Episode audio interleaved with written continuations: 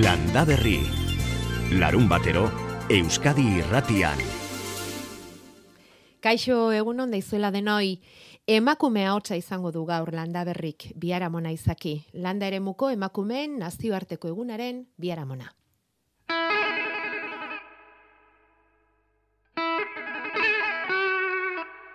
Eba Lope de Arroyabe naiz, arabakoa, lautadan bizi naiz, larrean bertan, eta, bueno, hemen daukagu esnebei e, ikuilu bat, orain dela urte pilo bat, ez dakit hogeita pik urte aukeratu nuela, bueno, bizi modu hau, ba naiz ere ama, bi seme alaba ditut, eta mm, eta bueno, sindikatuan, enen eta uagan egon nintzen orain dela urte batzuk, eta eta orain, bueno, politikan ere pixka bate nago sartuta, baina, bueno, beti e, lehenengo sektorearen alde borrokatzen, eta bai beti e, emakume, emakumeon papera ba aldarrikatzen, beti-beti. Landa ere muko emakumea naiz, eta Baserritarra naiz, eta, bueno, bizimodu hau aukeratu genuen orain dela urte batzuk, e, hogeita piko, eta hau ez da lan bat, horregatik igual aukeratu genuen, eh? E, bizimodu bat delako, baina tamales e, orain mm, ba, duintasunez bizitzea ez da bat ere erreza izaten, e, oso gogorra izaten ari da, Eta, bueno, e, aukeratu genuen ez, ba, hemen jarraitzen dugu borrokatzen eta eta lanean, baina denak kudeatzea, bai familia, bai lagunak, bai sektorea, eta bai lana, ba, bueno, oso zaila izaten ari da gure txatez. Batez ere, bueno, ba, ez nebeiak bueno, ditugu eta hemen lana ez da inoiz gelditzen. Horregatik, ba, bueno, zaila izaten ari zaigu mantentzea bizimodu eta beste aldetik ere aipatu nahiko nuke ba, eredu hau edo ekoizpen eredua ba, jo, batxutan oso urruti dago iritik ez?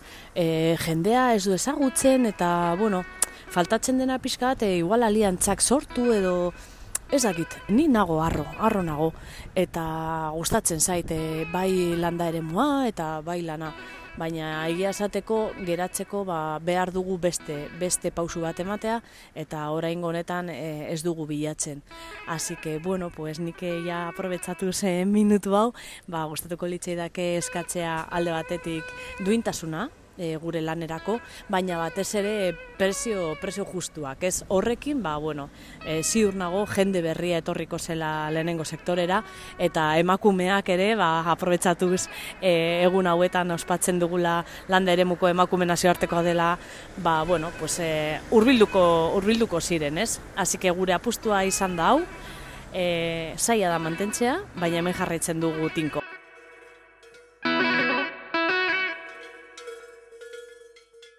Bederatziak eta bederatzi minutu erantxe.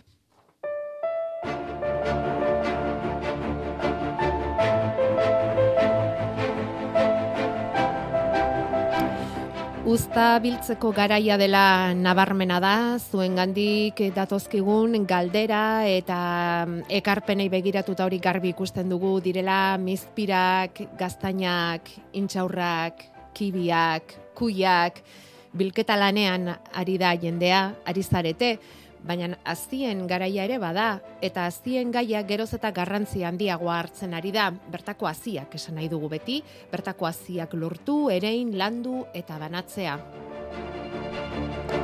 Eta lan horretan ari dain zuzen ere biharko lurraren elkartea, izuran, Nafarroa beherean, Antxe dara matzate hogeita marrurte iparraldeko hiru herrialdetako ekoizlekin lanean. Guztira, badira berreunda berrogeita markide eta hogeita marrurte bete dituzten honetan ospakizunetan dabiltza. Ate irekien asteburua izan zuten aurrekoa, baina festa egunik handiena gaurkoa dute. Orain erein iztena ipini diote. Orain erein egun potoloa izanen dugu izuran, e, beraz gure lokalen ondoan. Egia hartuko dugu, e, goizean e, Amarretatik aintzina biolaborarien merkatu bat, azien trukatze gune bat, e, badira ere tokian, e, ipajaldean eta aleka ere tokiko da elkarte batzu, lanketan ari direnak bioanistasunaren inguruan, eta hortik, ipatzen alda xapata, gerezi ondoekin, baina uh, imozk ere uh, maasti ondoekin, ari direnak lanketan orain uh, azken urte hauetan, eta intzinerat eman nahi ditugu, hori izanen dira, izanen da goizean main inguru bat, uh, bela jazien inguruko autoekoizpena eta selekzioa aipatzeko. Hor, uh, beraz, aipatu ditugu, hartogogia, galia eta baratze, baratze aziak, baina bada ere, orain azleen uh, inguruan uh, galdera bat, ze belak mota ere iten da kabalentzat.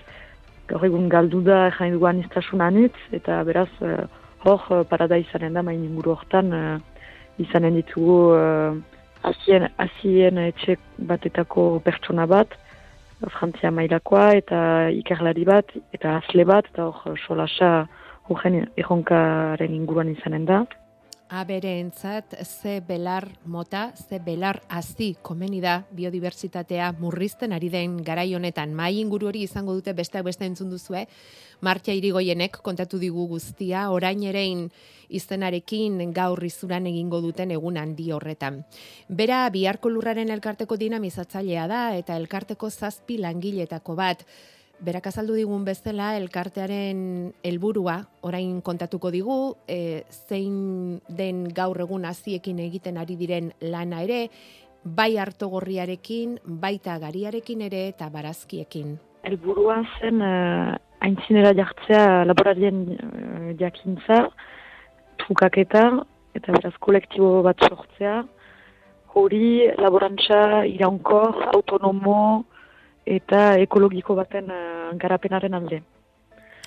Eta orduan geroztik uh, elkartea hunditu da, baditugu bai kide, zuke, baditugu kide ezberdinak, baditugu ekologikoan diren uh, laborariak, baina eta bestalde ere ekologikoak ez direnak.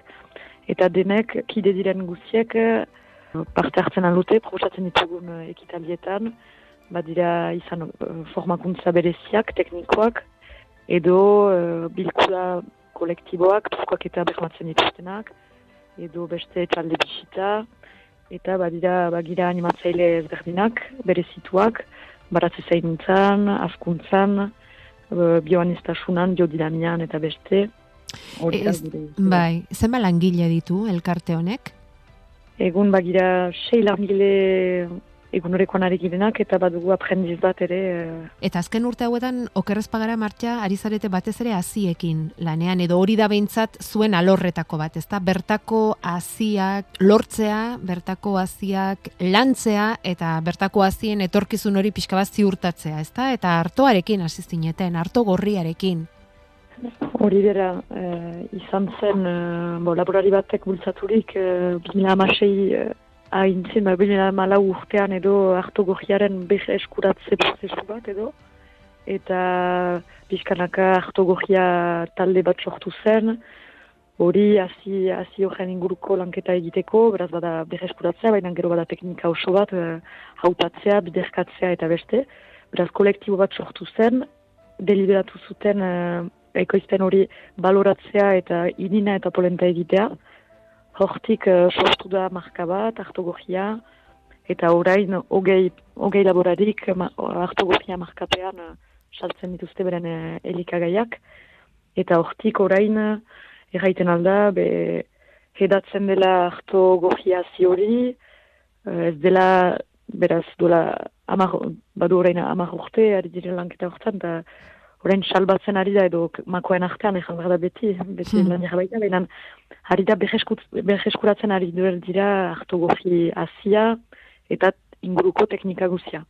Hau pixka bat hasi zen e, bo, bertako laborariek nahi zutelako bertako hazia berreskuratu mm, susmoa zutelako iristen zitzaien hazi hori, hartuaren hazi hori bat transgenikoa izan zitekeela edo kutsatua edo hibridoa edo ez behintzat berta bertako hazi bat, ezta? Ikusten dira, bai, bi, badira bi, nuzet, bi arrazoin uh, nagusi, besteak beste, baina uh, alde batetik, laborariak egunerokoan uh, ikusten dute hibridoarekin lanketa egiten dutela eta ez dutela autonomia hainitz uh, horren haintzinean, nahi du urtero behar dutela erosi behiz uh, beren azia, ez, ezin dute hautatu uh, beste hazi bat ere, propsatzen dutena da bakarrik hartzen ahal, katalogu batean, eta beraz uh, hazi kopuru edo barietate guti gago da. Eta paraleloan, uh, hartogogia lehen ere iten zen, laborariak egiten zuten, eta zuten baita espada bakarrik kabalek maiten, baina autaloa Bai. egiten zen Mm. etxean, Mhm. etxeetan. Artirinarekin, ez? Eta, Mm. Bai, hartu inarekin, Mhm. euneko egun, eta beraz, eh, pixkanaka, eh, bo, izan zen eh, hori, uh, multzo tipi-tipi baten eh, esku, bai, edo ideian, zendako ez, hartu gogia behiz ere bai kabalentzat eman, baina aratago ere valorizatu eh, jendeari behiz eh, gustua ekartzeko, edo horren gustua ekartzeko. Eta orain antzeratsua hartu duzue gariarekin. Artoarekin egina, gariarekin egiten ari zarete. Da, iniziatiba batek eh, beste batek hartzen duela. Orain hiru urte, eh, hiru urte garen dugu eh, gariaren inguruko hausnarketa bat egiten dela, eta berdin, eh, hor laborari eta amatur batzuek, beraz, eh, beren etxean edo etxean eh, baratzea egiten dute, eta gariaren inguruko lanketa bultzatu nahian eh, ari direnak, eta blerekin eh, laguntzen ditugu. Izan dira, mm, noa jan, testa batzu edo barietate ezberdin batzu berreskuratu ditugu eta erein egin ditugu eta urtez urte, ora, hiru urtez, ari gira um, ikusten ze barietatek nola erantzuten duen uh, inguruko klimari, klimari eta lujari, Mhm. eta um, sedea berantago, ditaike uh, agian okinekin ere lanketa bat egitea ikusteko ze, ogi, ze gari mota interesgarria den tokiko ogia ere egiteko. Bai, eta etorkizunean badaukazue asmorik hau gehiago zabaltzeko? Bai, be hor uh, argik a- agertzen da baratze zainen buruan ere zerbait uh, uh, sortzen ari dela. Uh, talde bat uh, sortzea ere espero da. Ze Mm. azimotan nork uh, ere egiten duen. Hara lan anitz egiteko alde batetik dira zer egiten den gaur egun eta nola aintzinatzen algiren gai hortan eta zer egiteko bihar. Marta Irigoyen, biharko lurraren elkarteko dinamizatzailea eskerrik asko. Ba, mil esker uh, gomitatzeagatik. Landa Berri. Larun batero, Euskadi irratian.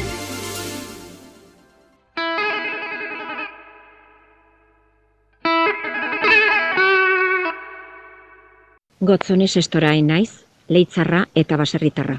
Landa eremuko emakumea naiz eta Zer den niretzat landa eremua? Landa eremua egun anistasuna da niretzat. Errealitate desberdinez osatua. Ez da berdin leitza hitz egitea edo Nafarroako nekazal eremuko herri txiki batetaz. Emakumeen errealitatea ere desberdina delako batean edo bestean bizi. Nik aurkoan azaleratu nahi dut eskala handiko nekazaritza eta beltzaintza industriala nagusitu den nekazal herrietako emakumeen errealitatea. Hauek, herri hauetan, ez dute tokirik euren proiektu vitalak gauzatzeko. Lan egin nahi badute, kanpora joan behar dute, eta etxean gelditzen badira, zaintzaren karga osoa beraien bizkar geldituko da. Ekoizpenetik kanporatuak izan dira, eredu industriala gizonen mundua delako, eskala txikia emakumena den bezala. Baina azken honek bere garapena trabatua du. Lurrak eta gainerako baliabideak gizonen neurrira egindako ereduak bereganatuak dituelako aspaldi. Asko hitz egiten da herrien ustutzeaz, baina ez dugu onartu nahi gauzak errotik ez badira aldatzen nekez irauliko dela egoera hori. Landa eremu biziak emakumea behar du. Bera delako herrien bizi iraupenerako giltzarri, komunitatearen egituratzailea. Emakumeak nekazal herri txiki horietan tokia behar du. Ez zerbitzari izateko, bere burua eta bere proiektu vitalak gauzatzeko baizik. Eta horrek aldontzea eta iniziatiba hartzea ez ezik, baliabideak eskura jartzea eskatzen du. Lurra, etxe bizitza, araudiak, laguntzak eta bar. Bere neurriko ekonomia garatzeko erramientak. Eta horrek ezinbestean eskatzen du gizonen neurrira egindako eskala txikitzea, desintensifikatzea. Gizonezkoek emakumei eta el- belaunaldi berriei tokia egitea sektorean, eta aldi berean zaintza desfeminizatzea, korresponsabilitatea landu.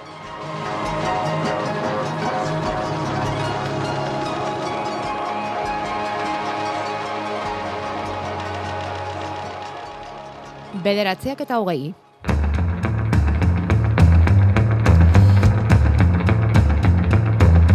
Larun bat goizetako azokak ugaritzen ari dira, pandemiaren egoera arintzen ari den einean, utzita zeudenak berreskuratuz eta berriak eginez. Horixe gertatuko da, donostian, gaur altzako auzoan lehen aldiz egingo dute azoka. Altzan lurrarekin lanean hasi diren ekoizle ekintzaileek euren baratzetako mozkinak eramango dituzte altzako harria plazara eta antxe jarriko euren ekoizpena salgai eta erakusgai. Bertako produktuaren eguna egingo dute horrela altzan. Beran ere bai, azoka eguna da gaur, malerreka, bortziri, bertizarana, xareta eta inguruko ekoizlek euren produktuak ipiniko dituzte altzateko plazan eta merkatu plazan. Eta asteburu honetan egokituko zen altsasuko ganadu feria ere. Bueno, ba, ganadurik ez da izango altsasun, baina bai azoka. Elikagaien eta artisautzaren azoka egingo dute amarretatik iruretara lortian eta baratze bideko plazan. Larrabetzun bai, aurten bai dio bidali diguten kartela. Kamaiketatik aurrera Larrabetzuko plazan bertoko produktuen hogeita bigarren azoka burutuko dute. Eguenean basoi buruz aritu ziren, bertoko pasoak eh, babestuko gaitu izen burupean eta bihar azoka egingo dute. Gatzaren eguna ere iritsi da bosgarrenez lehintz gatzagara. Bihar izango da hori, gatzak badakizue, gatzak marrastu du inguruko paisaian, Gatza eratortzeko Iberiar penintxula osoan toki bakarra izan delako lehintz gatzaga, gazura suegurrarekin berotu behar izan duena, eguzkirik ez eta horrek marraztu du inguruko basoa, paisaia eta bi erakutsiko dituzte, bai basoak, bai aintzinako lixiba, egingo dituzte xaboi gaziak eta egingo dute azoka ere. Gatzeguna antolatzen dugu eta bertan egiten dugu ba, bueno, egun bat, e, ba, jarduerak e, konzentratzen ditugu egun hortan, herria txikia da, baina bigun eta banatzen du alde batetik e, e, plazan egingo diren jarduerak, eta bestaldetik e, zen, e, gatz bertan edo gatzkunean bertan egingo dianak. E, plazan bertan egingo duna da e, e, produktu ekologiken azoka bat, produktu ekologiken azoka bat, e, biolurren lankidetarekin, bazkenean gipuzkoako ekoizle ezberdina, ekoizle ekologiko ezberdina batuko zaizkidu azoka baten, eta horrekin goitugu, ba, barazkiak, esnekiak, ogiak, e, bestelako produktu batzuk, ekologikoki ekoizten dianak, bertan, e, ba, una, azokan goitu berosteko moduan, bai. Aitor, larrainaga da Gatz Museoko arduraduna, eta berak egin digu bihar egingo duten azoka ekologiko horren aurrerapena. Eta antzerako azoka prestatzen ari dira biharko arroa behean ere, zumaiatik bi kilometrotara eta zestuatik seira. Gipuzkoako kostaldean den auzo gazte honek azoka egingo du bihar lehen biziko aldiz, auzoan martxan jarri duten denda kooperatibaren inguruan sortua. Pili Perurena da, txara denda horretako langiletako bat, eta berak erakutsi digu, aurrena auzoa, gero denda, eta biharko azoka azkenik inguruan ba, ba ditugu hori bi kilometrotara daukagu zumaia eta ez du 6 kilometrotara geratzen zaigu. Eta jende gazte asko dago, auzo gaztea da, gaur egun dago e, bosteun da iduro gehi e, biztanleta, baina laizer sortzireunekoa izango da, eta zerbitzuik etzakan bazen, hiru urte dendari gabe eta ordun guretzako e, nortasuna eta auzo bat, herri bat, zerbitzu gabekoa bihurtzen da e, auzo dormitorio baten. Komunidade ikuspegiti guretzako formatuik egokiena edo gehien enkajatzen zuna formato kooperatibista zen.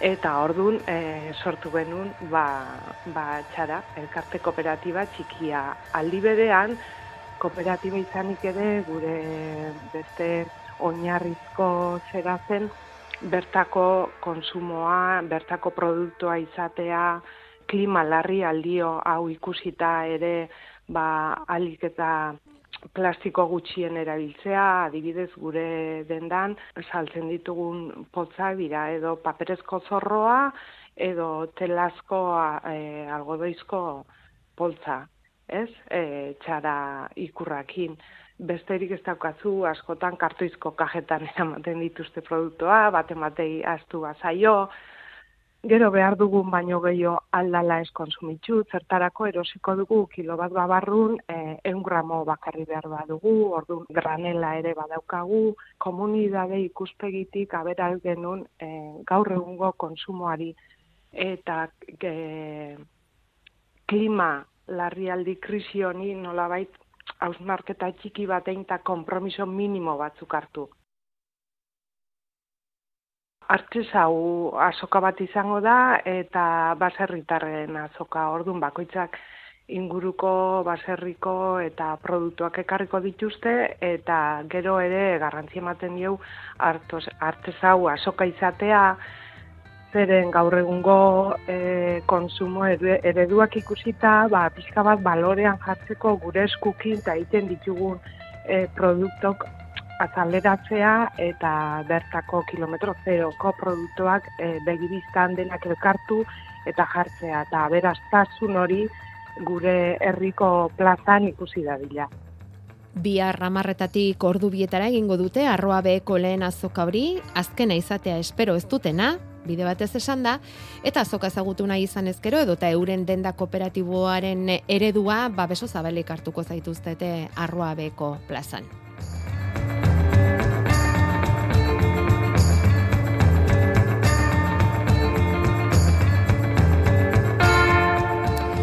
Bueno, eta guazen orain landa berriko iztegia zabaltzera.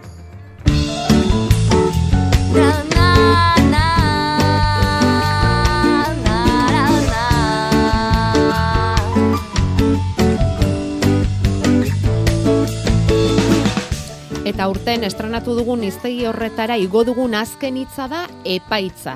Irakurri nun, ba, iriberri arakido kontzejuak epaitza enkantera atera dula epaitza epaitu, eh, epaitu da zuaitza moztutzia. Paia ematia da noa, noa eroitzia nahi deun ematu zailo lehenengo eh, ebaki joi. Eh, hortikan baia epaitzen deu, hortik eroriko dala, eh, hortik botako degula. Eta epaitza esatez jo, ba, bueno, ba, basua botatziai, hortik handator, bueno, epaiz baita de esate zaio, hola, etxe bakoitzari emate zaion edo baserri bakoitzari tokatuko zaion lotiak banatze horri. Eta orain da hori egiteko garaia, jako berrekondori entzun dio zuenez nonbait, eta hau entzun da, agurtzaneri, mungiako agurtzaneri etorre zaio gogora aita kontatzen zion historio hause.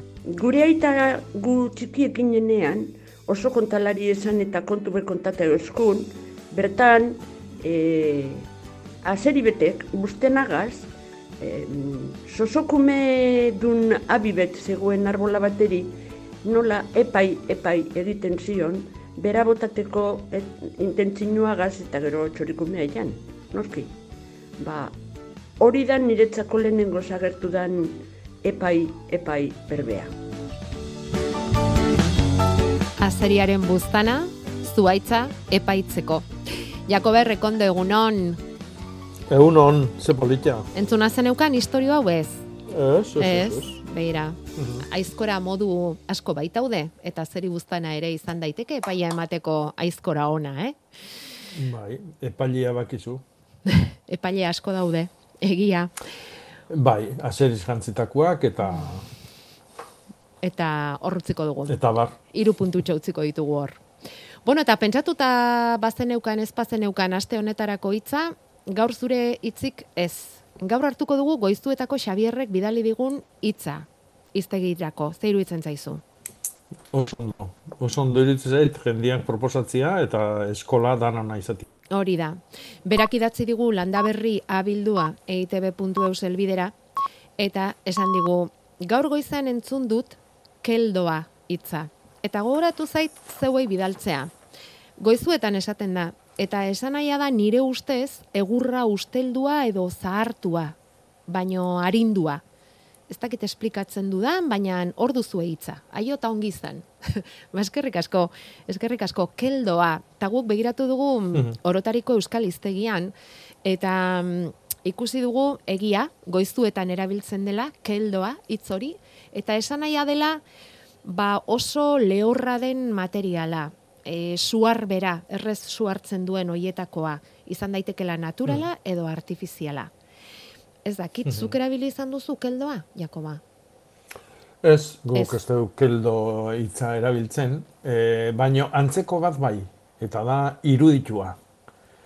Hau da, e, egurrangatik, e, egurra usteltze prozesu berezi batian edo edo ontsuak erasotuta ba, e, ondoren e, gelditzen da hola, ez, e, ez dakit nola esan, baina esponja bat baliz bezala. Eh? Bere gogortasun hori eta trinkotasun hori galtzen du, eta mm, hola, bihatzekin zanpatzeko mon biguina e, gelditzen da, eta guk horri iruitua esaten diogu.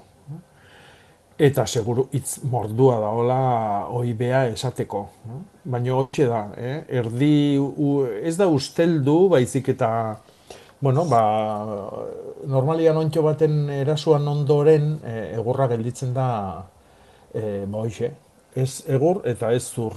No? Orduan keldo, keldo edo bueno, guk egur iruitua esate dugu. Bai, eta mutrikun esaten dute irotua. Irotua, ba, bai. Bai, zurearen antza handiagokoa. Irotua mutrikun. Hmm. Eta gero, eta gero gal- galdetzen du beste batek, galarra ere horrelako zerbait alda.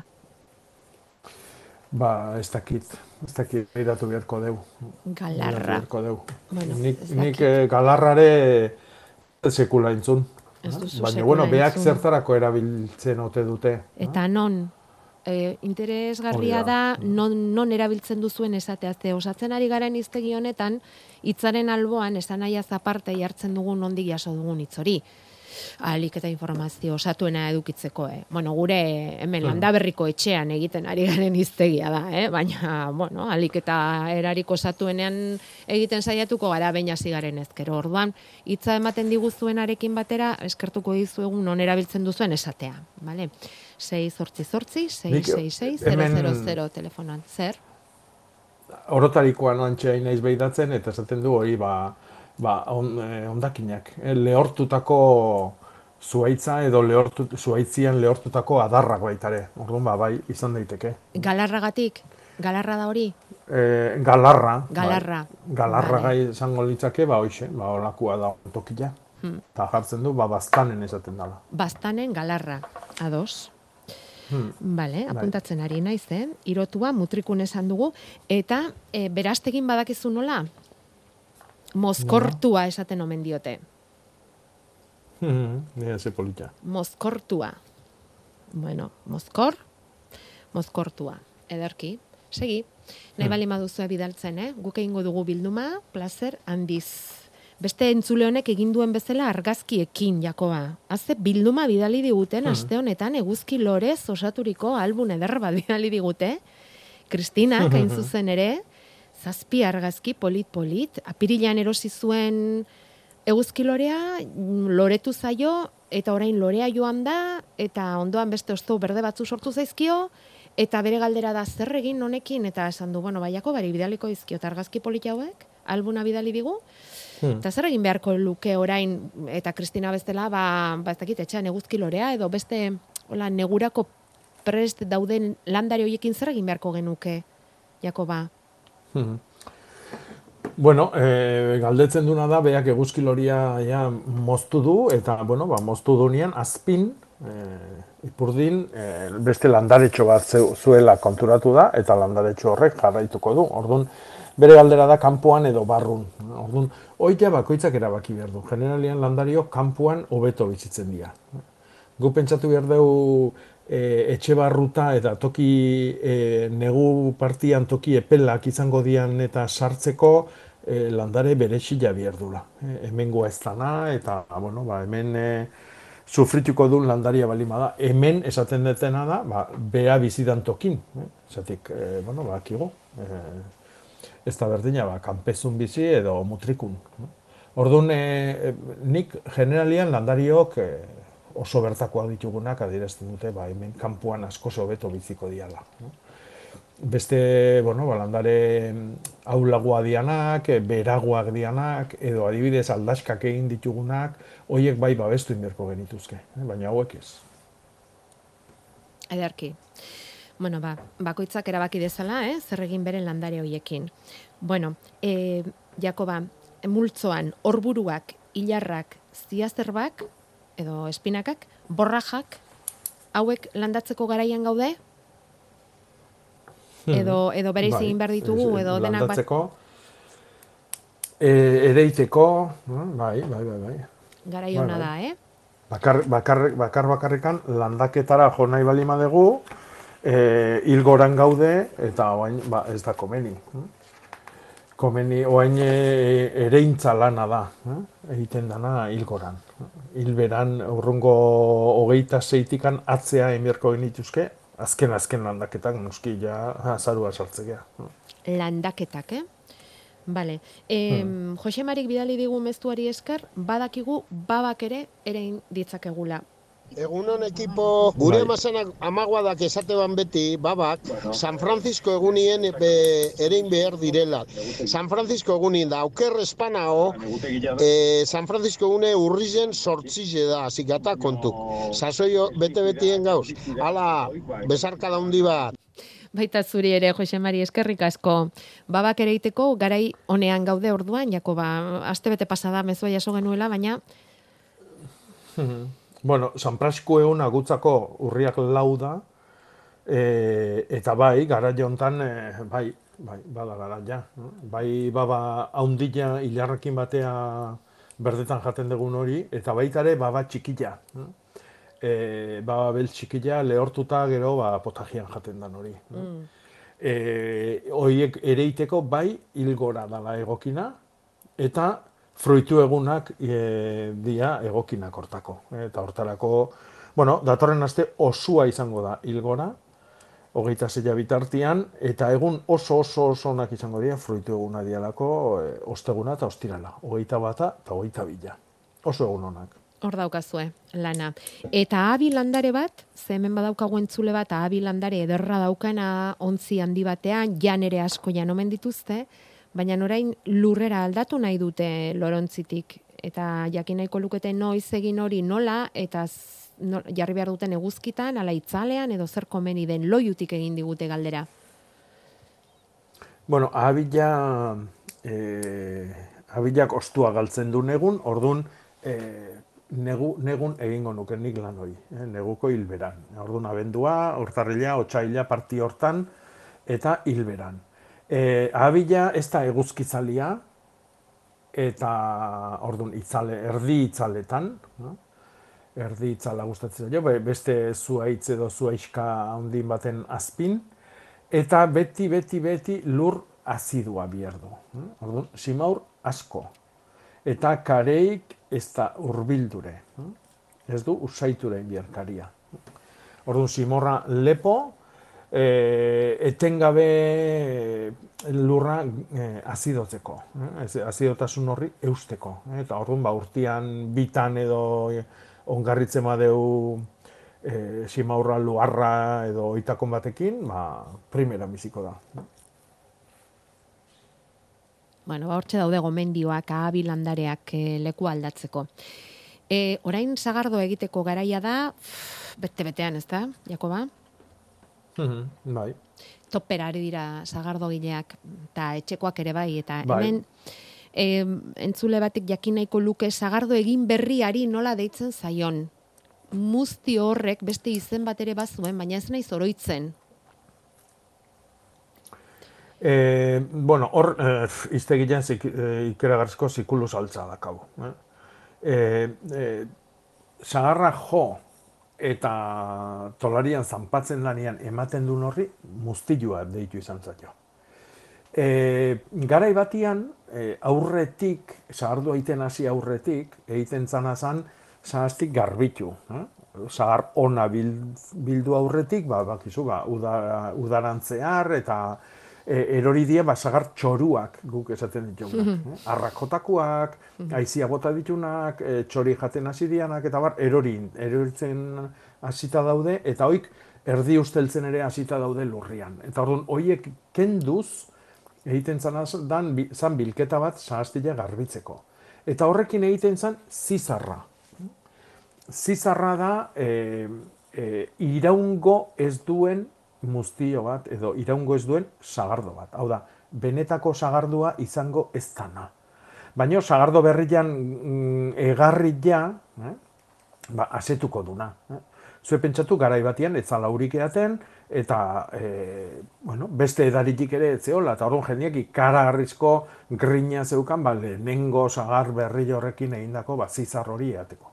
Orduan normalian hori, ba, inala e, eaten azte zan. Orduan, ez zitzaion ez da sagardo eskaz bat izango litzaken hori bihurtzen ere, orduan, edan egiten zen. Hori izan, zizarra. E, baino, sagardo gintza natualian esango gendukena, sagarra jo, zanpatu eta ematen duen hori da muztioa. Eta muztio hori, gero, e, ontzian sartutakoan, eh, barrikan, barrikotian, bukoian edo upelian sartutakoan, bihurtuko da sagardua. Eta sagardua izango da, e, barrikatik ateratzen degunean, gaur egun botilaratzen degunean. Eh? Garai batian, ba, txarrotikan edaten zan hori.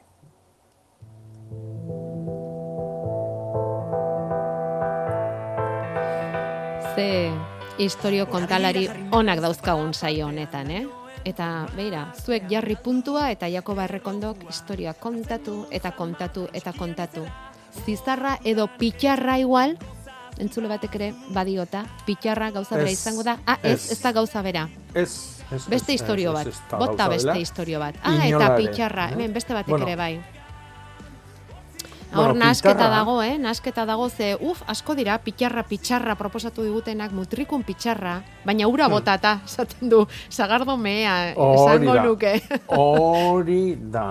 Hau da, zizarra da, eh, oaindikan gozua dagonean eta hartzitzen nahi danean, eh, fermentatzen nahi danean bitartian eaten dan hori, pitarra da aldez, eh, urakin nastutakoa. Mm -hmm. Orduan, eh, pitarrakin egiten zan edo ura bota patxari, hau da, tolarian dagon zahar, jotako zagar horri, patxa horri, ura bota, eta orduan, ateratzen zan muztilloa ja ura nasketa zeukan, edo muztilloa ateratzen degunean, ontzia sartzen degunean, ontzi hortan ere ura sartu, edo edateko momentun, zagardoa edate zenean, ari ura nastu. Hoi da pitarra.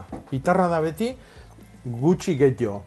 Erdi eta erdi, sagardua edo sagardua izango da nahi, erdi eta erdi, uran astutzia.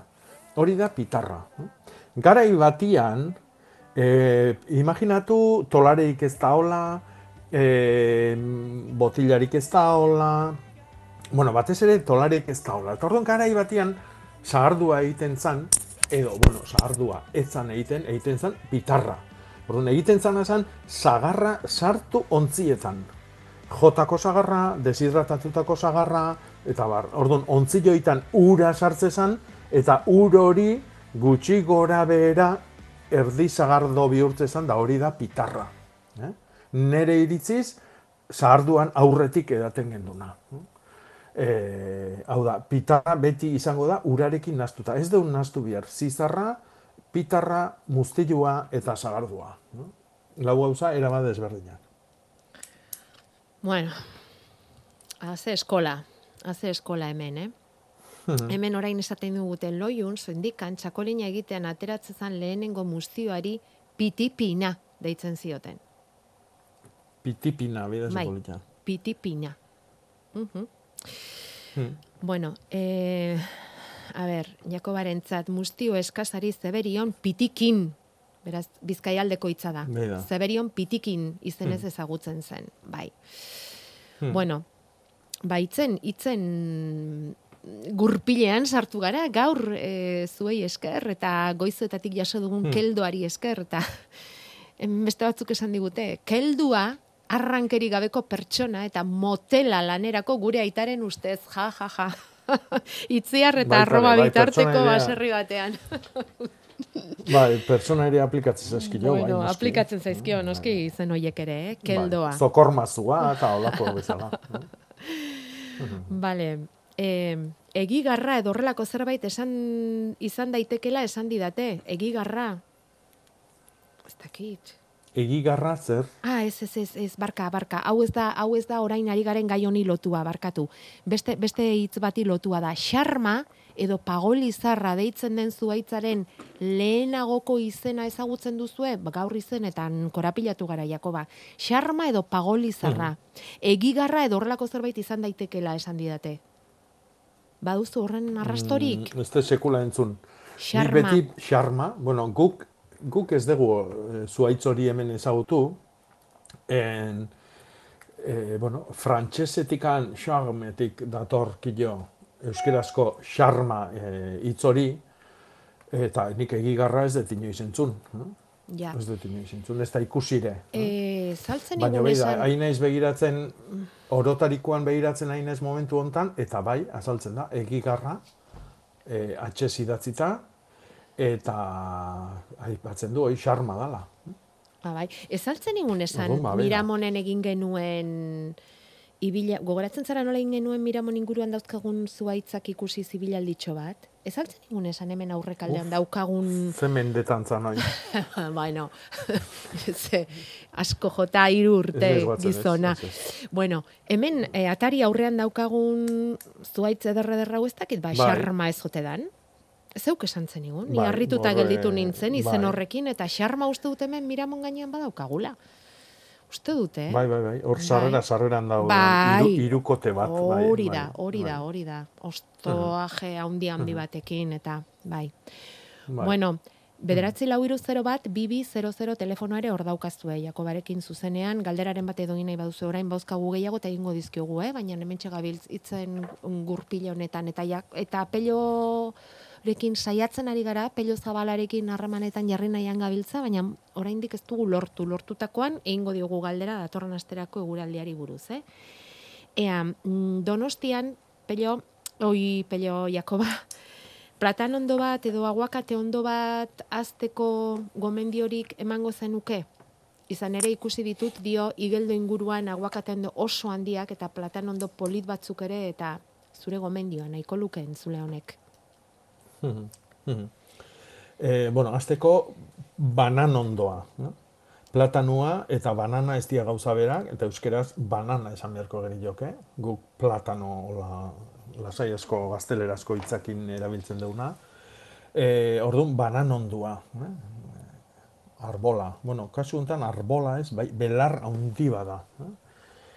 Eta aguakat ondoa. Hoi bila donostin, ba, oso ondo, oso ondo. Zenbat eta toki gozoguan hobeto, e, igeldo donostia, baina eskos gozogua da, noski, itxasaldea behi da, eta orduan hor barruko hotzak eta arraruagoak dira, orduan hor e, oso ondo, eh, oso ondo, eta nik uste donostin e, edo zein tokitan.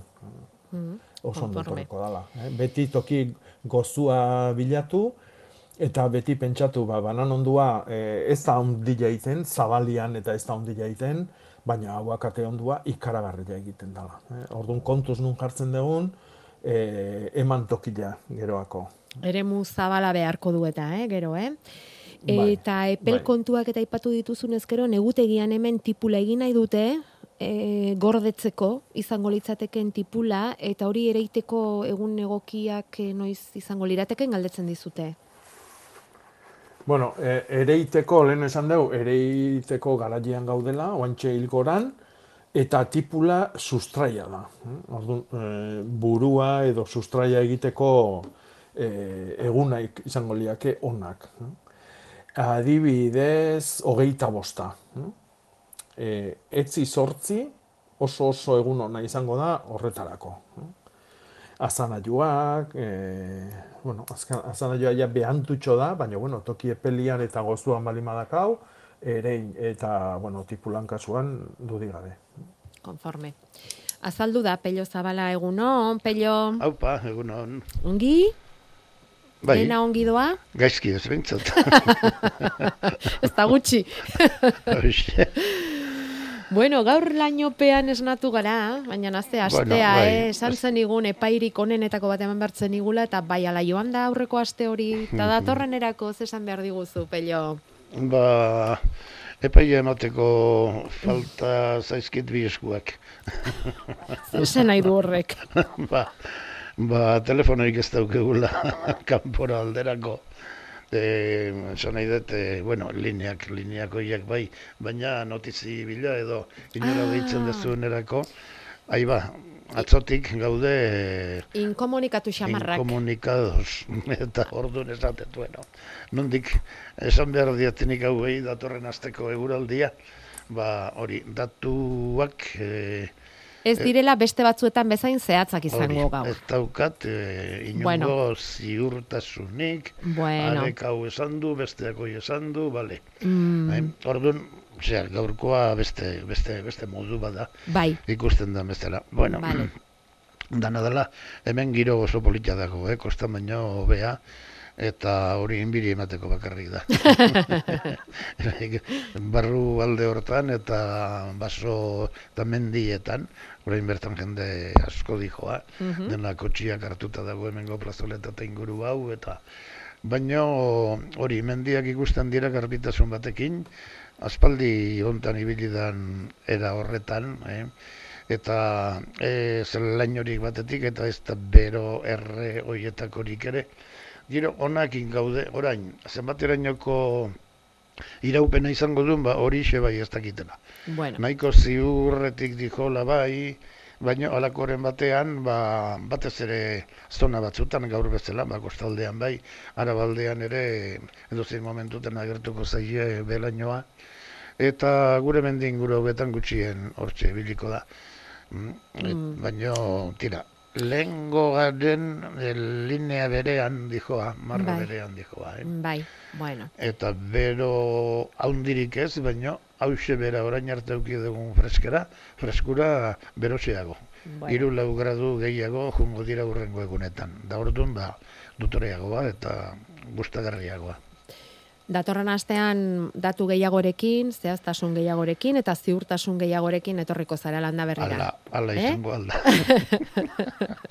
Batzutan ez hain hain geizki ere izaten, eh? Alako eh, loturarik ez izatea, eta hartu Bueno, datxe den lasai pelota Bai, egon lasai eta. Hori, gaur Eh? gehiago da eguraldia Bai. jakin baino asmatu. Aliritzira pixka bat. Bueno, datorren astean zehatzago, pello. Mila Bai. eskerrala ere azaltzeagatik. Vale, vale, ondo izan. ondo, bai, bai. Agur. Bueno, Jakoba, hor daukazu asintxio zai. Eio zu kaso. Eunon, Bai, hor zaude asintxio egunon. Bai, bai. Esan, esan, esan. Eh, galderatxo bat, eh, zagarrak arboletik bilduta kajan jarri, eta eh, aldan deunbei gehiena aguantatzeko, ze hobe da biltzia, hilberrin edo hilberan, e, zalantzai gabe hilberan. hilberan. Eta beste Bai. galderatxo bat, eh, Bai. posizioa eh, txustarraz gora edo txustarraz bera, Nik esango nuke gora hobia dela. txustarraz gora. Bai. Zuk nola jartzen dituzu? Pues, eh, bita. Ta? Eta, Eta? Claro, ez diot, em, aurten bita hainez hartzen. Bai, Proba egiteko bezala. bale. Bale, eta, eta Oain arte, txustarraz bera. txustarraz Bai. behera jartzen dituzu. O, oain arte. ah, Jarri bai, izan dituzu. Beste, Ta ur- aurten- beste, beste bai. urtetan. Bale. Gauza bat egingo aldiguzu asintxio. Bai, zan. E, hortxe apirili aldera edo deituko aldiguzu. Ah, resultoan. Hori da, hori da. Vale, vale. Gogoratuko gara zure zure sagarrez, eh? Bai, de acuerdo. Eta txurten gora eta txurten bera. Eta Bai. esango diguzu, eta hola, bueno, eta bakarren batek egina baldin badauka proba eta esateko moduan baldin bada, izu ba gustora hartuko dugu erantzuna, ezta? Vale. Vale? Vale. Bueno. Ba, eskerrik asko, eta Eh, zorionak, zuen programan gatikan. Zuri, zuri gure gana inguratzeagatik, zuei. bai, bai, bai. agur. Zer egingo genuke guk. Jakoba, hauek gabe, zer egingo genuke guk, eh? Hori da, hori da. Gauza honik ez. Bueno, babarrunak nola gorde? Hau ere, mm, nik uste dut urtero egiten diguten galdera dela. Hauei, oparitu egin dizkiete, bost kilo, aiztue bazorionekoak, eta, mm, bueno, eman egin dizkigute, nik ulertu dut oparitu. Hmm. Eta ze, e, Bai. ozkailuan, ala iztozkailuan, edo nola gorde? Bueno, zomorruan bildurra balima dago, ez? E, alia erasotzen duen e, kakalardotxu horren bildur balimagea, e, e, egin behar dauna da, izotz gailutikan pasa. Eh? Egokina izango litzateke gero nola jasotzeko asmoa degunan arabera olaxe sartu kongeladorian. Hau da, imaginatu, ba, gero e, eginaldi bakoitzian, babarruna egiten jartzen deguneako, pentsatzen dugu, e, libra bat erabiliko deula. Orduan, librakako ontzitan, ja, ontzi itxitan sartu kongeladorian. Eta holaxe kongelatu, euki egun pare bat, eta atea. Eta ontzi joik iriki gabe beri hortan mantendu. Hoi da garrantzitsua. Ez irikitzia, zatik, e, irikitzen duen momentun berriro kutsatzeko arriskua dago. Orduan, e, itxita sartu, eta e, itxitasun hortan bertan mantendu toki batez ere iluna. Hau da, argilak ez du jobier, eh? argilak bakizue erre egiten dula. Orduan, toki aldeik eta freskonian eta ilunpian. Eta gero, ba, erabiltzen guazen eran iriki eta atea barrunak. Baina bitartian bestiak kongelorian egon dian bezalaxe itxita eduki. Konforme. Bueno, eta hemen daukagu ilargia eta landareak agenda, 2000 eta hogeita bigarren urtean lanak egiteko, eta begira badakizu, bidaliko diogu, ondo iruditzen mandi mazaizu, hernaniko hartoa, irurogei bat urte dauzkan aztiaren, argazkia diadigun entzuleari. Osondo. Merezi dute, lan hori bai. egiteagatik. Bai, ez? Bai, bai, bai, bueno, ba hortxe joango zaie, oparia. Eskerrik asko, datorren astera arte Jakoba. Bai, ondo izan. Ondo izan, baita zu ere. Datorren astean itzuliko da Jakoba, amarra gainean ditugu, saioa izteragoaz, hasi dugun bezala, itxiko dugu gaur landa berri, emakumea hotxarekin.